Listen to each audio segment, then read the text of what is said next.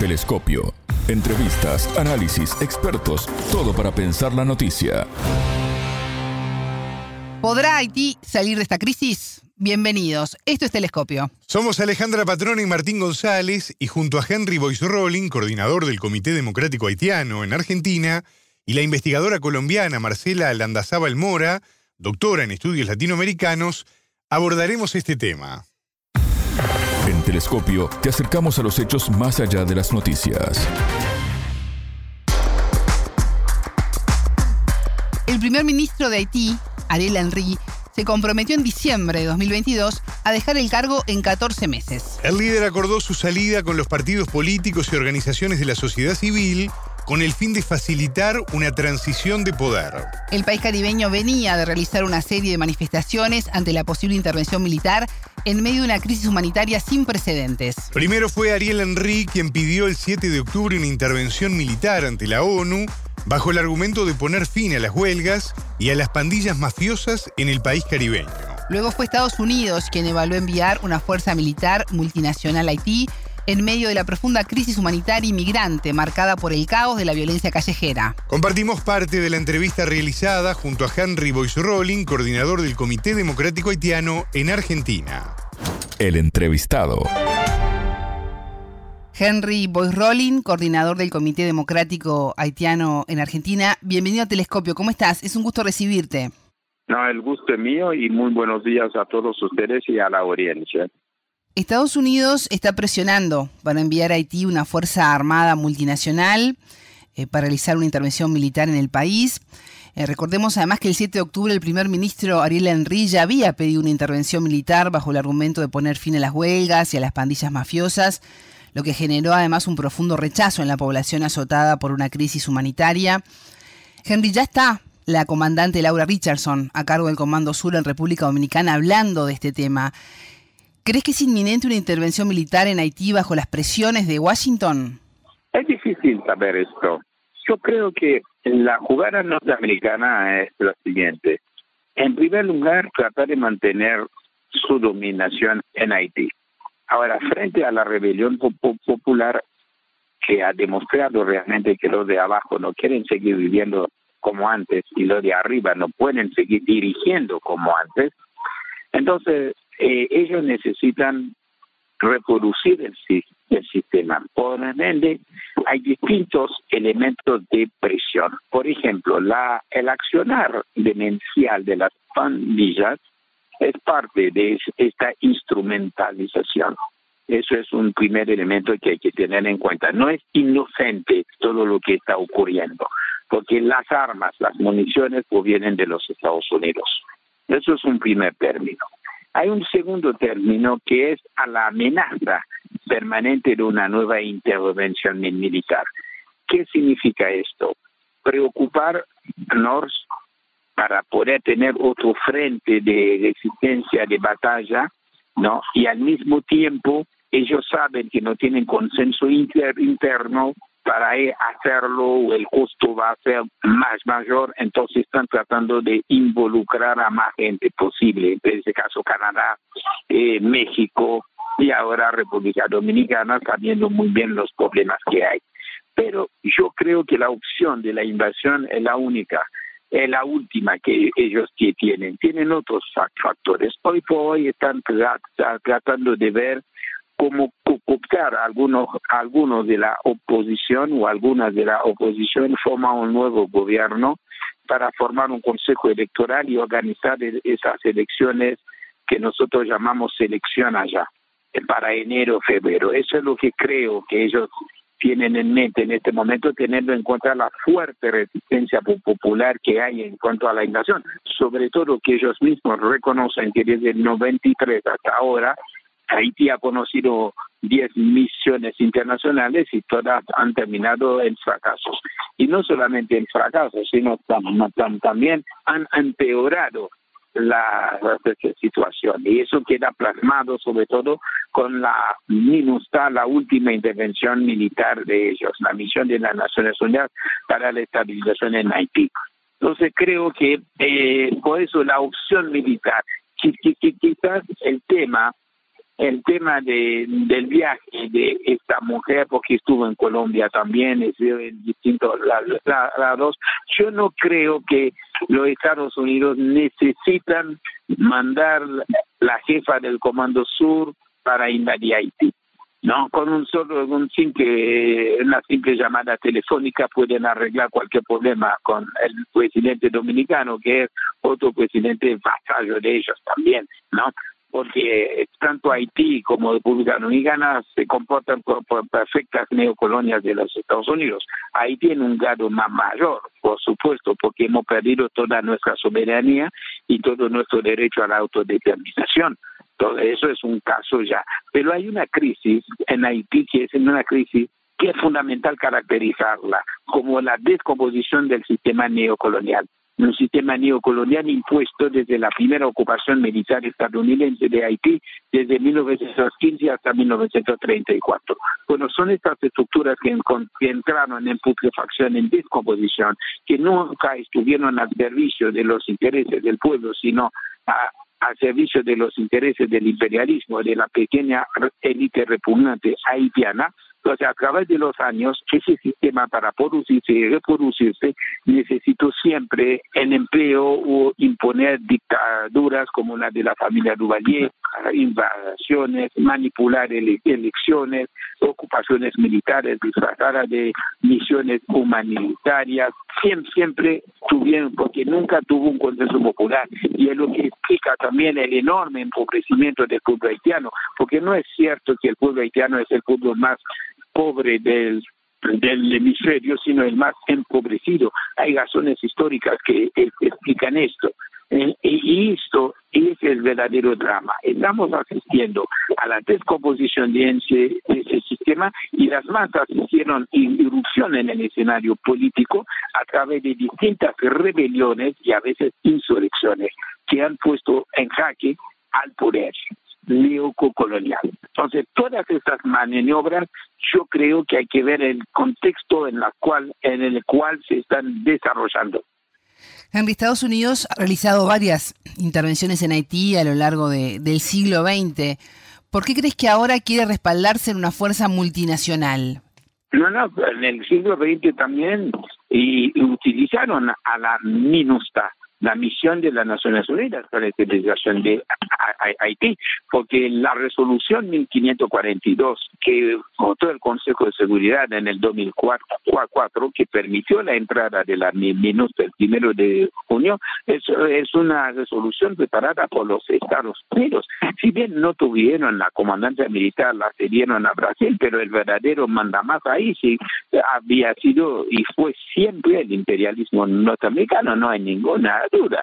Son misiones disfrazadas, ¿no? internacionales. Es decir, es con lo que nosotros llamamos la tercerización del, del, imperialismo y de las intervenciones imperialistas. Y es lo que tratan de hacer ahora, que los costos los distribuyen ofreciendo algunas migajas a otros, pero el costo, el costo no corre por cuenta de ellos. Haití tiene desde hace dos décadas una inercia de cambios presidenciales continuos, inestabilidad política y, alta corrupción. ¿Crees que en esto influye la excesiva presencia extranjera a nivel económico y social que no le permite ejercer su autonomía? Es un factor, pero yo creo que más la explicación más importante es entender estructuralmente qué está pasando. Haití es un país, eh, como yo te dije recién, es una neocolonia de los Estados Unidos y al mismo tiempo hay estructuras puestas en el país que han determinado que Haití sea el país productor de mano de obra más barata. Ese es el rol de Haití en la división internacional del trabajo. Entonces, a partir de ahí se va a ver que el desarrollo económico de Haití es un desarrollo raquítico, el desarrollo de las fuerzas productivas es un desarrollo raquítico, el sistema capitalista en sí es un sistema raquítico de desarrollo. También compartimos parte de la entrevista realizada a la investigadora colombiana Marcela Landazábal Mora, doctora en estudios latinoamericanos. Voces expertas. Marcela Landazábal Mora, doctora en estudios latinoamericanos e investigadora colombiana, Bienvenida a Telescopio, ¿cómo estás? Es un gusto recibirte. Muy buenos días, un saludo muy especial al grupo de la mesa de radio de Sputnik y a la audiencia. La situación en el país es muy crítica, en medio de una crisis humanitaria muy especial, con varios actores incidiendo. Pero a principios de noviembre, después de días de tiroteos, la policía haitiana logró la liberación del puerto más grande del país, que durante dos meses había estado tomado por bandas delictivas. ¿Cuál es la situación actual? En efecto, a principios de noviembre fue recuperado de cierta manera el puerto de Haití, el más importante de Puerto Príncipe, el más importante de Haití, pero esto no indica en sí que se haya normalizado la situación. Fue recuperado en cierto sentido porque lo que se permite es el tránsito ya de combustible, de, salida de combustible para abastecer el país, porque había un desabastecimiento de combustible. Es importante también saber que la, banda que rige esta zona de la ciudad no se ha desmantelado, es la banda el G9, que es comandada por eh, Jimmy Cherizier, un ex policía que también era adepto en su momento del presidente desaparecido o, que fue asesinado, Juvenel Moise, y bien, pues este ex policía se retira y configura esta banda de diversos grupos criminales que después va a llamarse G9. Y esta banda, que también tiene una participación, según también la, la prensa crítica, tiene una participación importante de las oligarquías y de intereses económicos y políticos importantes en el país, pues mantiene una cierta presencia específica en esta zona, pero a la vez Jimmy Cherizier es una persona que se maneja con un liderazgo social importante en las clases menos favorecidas de Haití, que es casi todo el país, porque en Haití no hay una clase media, la gente pobre está en extrema pobreza y el resto es la clase alta, pero es muy rica respecto a la pobre. Entonces, digamos que tiene este, este líder de la banda también tiene cooptado políticamente cierta parte de la población ejerce un liderazgo y la, y la violencia viene eh, por las confrontaciones entre bandas. Eh, hay muchísimas bandas ahorita en Puerto Príncipe, más de 20 de lo que eh, reconozco, pero las dos más importantes son el G9, que es una configuración de varias bandas, y los 400 Mabús. Entonces, lo que podemos decir de la situación actual es que se recupera por una parte la distribución de combustible, pero esto no normaliza para nada la situación ni política, ni económica, y mucho menos la social. Marceli, ¿por qué han crecido tanto las pandillas en el país? Hay varios factores que mm, explicarían por qué se configuran las bandas criminales. Uno es el factor de la corrupción histórica que ha sostenido internamente el gobierno del país y que lo ha mantenido en una inestabilidad sin precedentes en la historia, yo creo que de América Latina, los sucesivos cambios presidenciales, el asesinato de Juvenel Moïse el año pasado. Esto da cuentas de una inestabilidad eh, en el esquema gubernamental muy grande, pero que también cuenta con ciertas alianzas entre las oligarquías del país, entre las clases más altas y la otra clase de Haití, que es la pobre, porque no hay una clase media, la gente está arriba o abajo literalmente. Entonces, esa, esa gran brecha social que hay en términos de recursos, de sostenimiento de vida, genera también una, una dificultad para leer la política y para administrar los recursos económicos.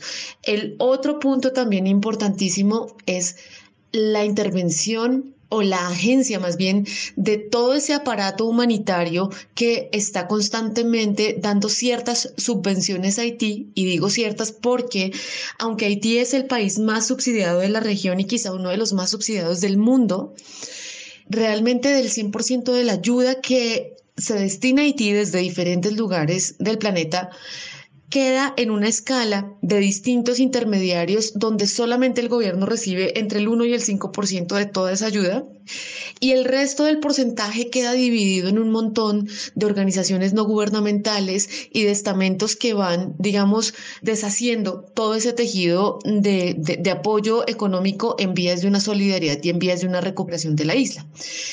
Desde luego, el otro factor importantísimo es la no recuperación de las catástrofes o las los desastres naturales que en Haití sí son catástrofe, porque la catástrofe genera precisamente ese síntoma de no recuperación. No es posible recuperarse de un desastre natural porque no hay un esquema ni de gobierno, ni económico, ni social, ni político que permita que eh, se recupere el país. Entonces tenemos el terremoto del 2010, tenemos también el huracán del 2016, la migración masiva que precisamente después de la crisis política y el huracán sale hacia América Latina y luego mira hacia el norte, hacia Estados Unidos, y ahí ya se nos empieza a revelar un poco más cómo esta suma de factores inciden en la situación política actual y en la situación de seguridad actual. Pero también el cuarto factor que me parece pertinente enunciar y es quizá el menos comentado internacionalmente, son también los yacimientos auríferos en Haití. Es un país también que tiene sus, eh, sus minas, eh, digamos, en una cantidad importante. Y desde luego también hay intereses tanto nacionales de las propias oligarquías como internacionales, ¿no? O apoyados a veces con subvención internacional. Pero fundamentalmente son las oligarquías al interior del país que se alían con las bandas criminales para tener eh, control territorial. Y toda esta sumatoria de factores develan la complejidad de la situación haitiana y por qué las pandillas no son un asunto ligado o naturalizado como una consecuencia natural de la pobreza, que es a veces también la lectura mediática más, más fácil de hacer, asociar la violencia con la pobreza, pero no se asocian, digamos, los demás factores las alianzas entre oligarquías y bandas, eh, los intereses internacionales y eh, los, las causas históricas que ya he mencionado. Marcela, el gobierno del presidente Joe Biden está presionando para enviar una fuerza armada multinacional a Haití. La comandante estadounidense Laura Richardson ya se encuentra en República Dominicana abordando este tema. El argumento de una posible intervención militar es evitar la migración a su país. ¿Cómo cree que afecta todo esto a Haití, que ya tiene experiencia con ocupaciones de su territorio por parte de Estados Unidos? Sí, una de las principales razones que podríamos pensar es que Estados Unidos pues siempre va a buscar defenderse de las olas migratorias que lleguen del sur, tanto del Caribe como del Centroamérica y Suramérica, ¿no? Pero fundamentalmente, aparte, digamos, de este temor de otra ola migratoria, ya tuvimos una muy importante en 2016, de las más recientes, incluso el año pasado aquí en México hubo incidentes con migrantes haitianos que iban hacia México y pues las autoridades mexicanas amortiguaron un poco esa llegada hacia Estados Unidos, deportando un montón de gente a la, a la isla hay razones también históricas muy importantes para pensar por qué sería muy grave una intervención eh, militar. No sería lo más razonable que Estados Unidos hiciera porque de todas maneras Haití es un país soberano y también hay una historia específica de ocupaciones estadounidenses en Haití, ¿no? A principios del siglo XX, luego a través de las dictaduras Duvalier, toda la presencia de Estados Unidos era muy evidente y la huella que, de violencia y de desgaste social fue muy visible. Telescopio. Ponemos en contexto la información. Hasta aquí, Telescopio. Pueden escucharnos por sputniknews.lat. Todas las caras de la noticia en Telescopio.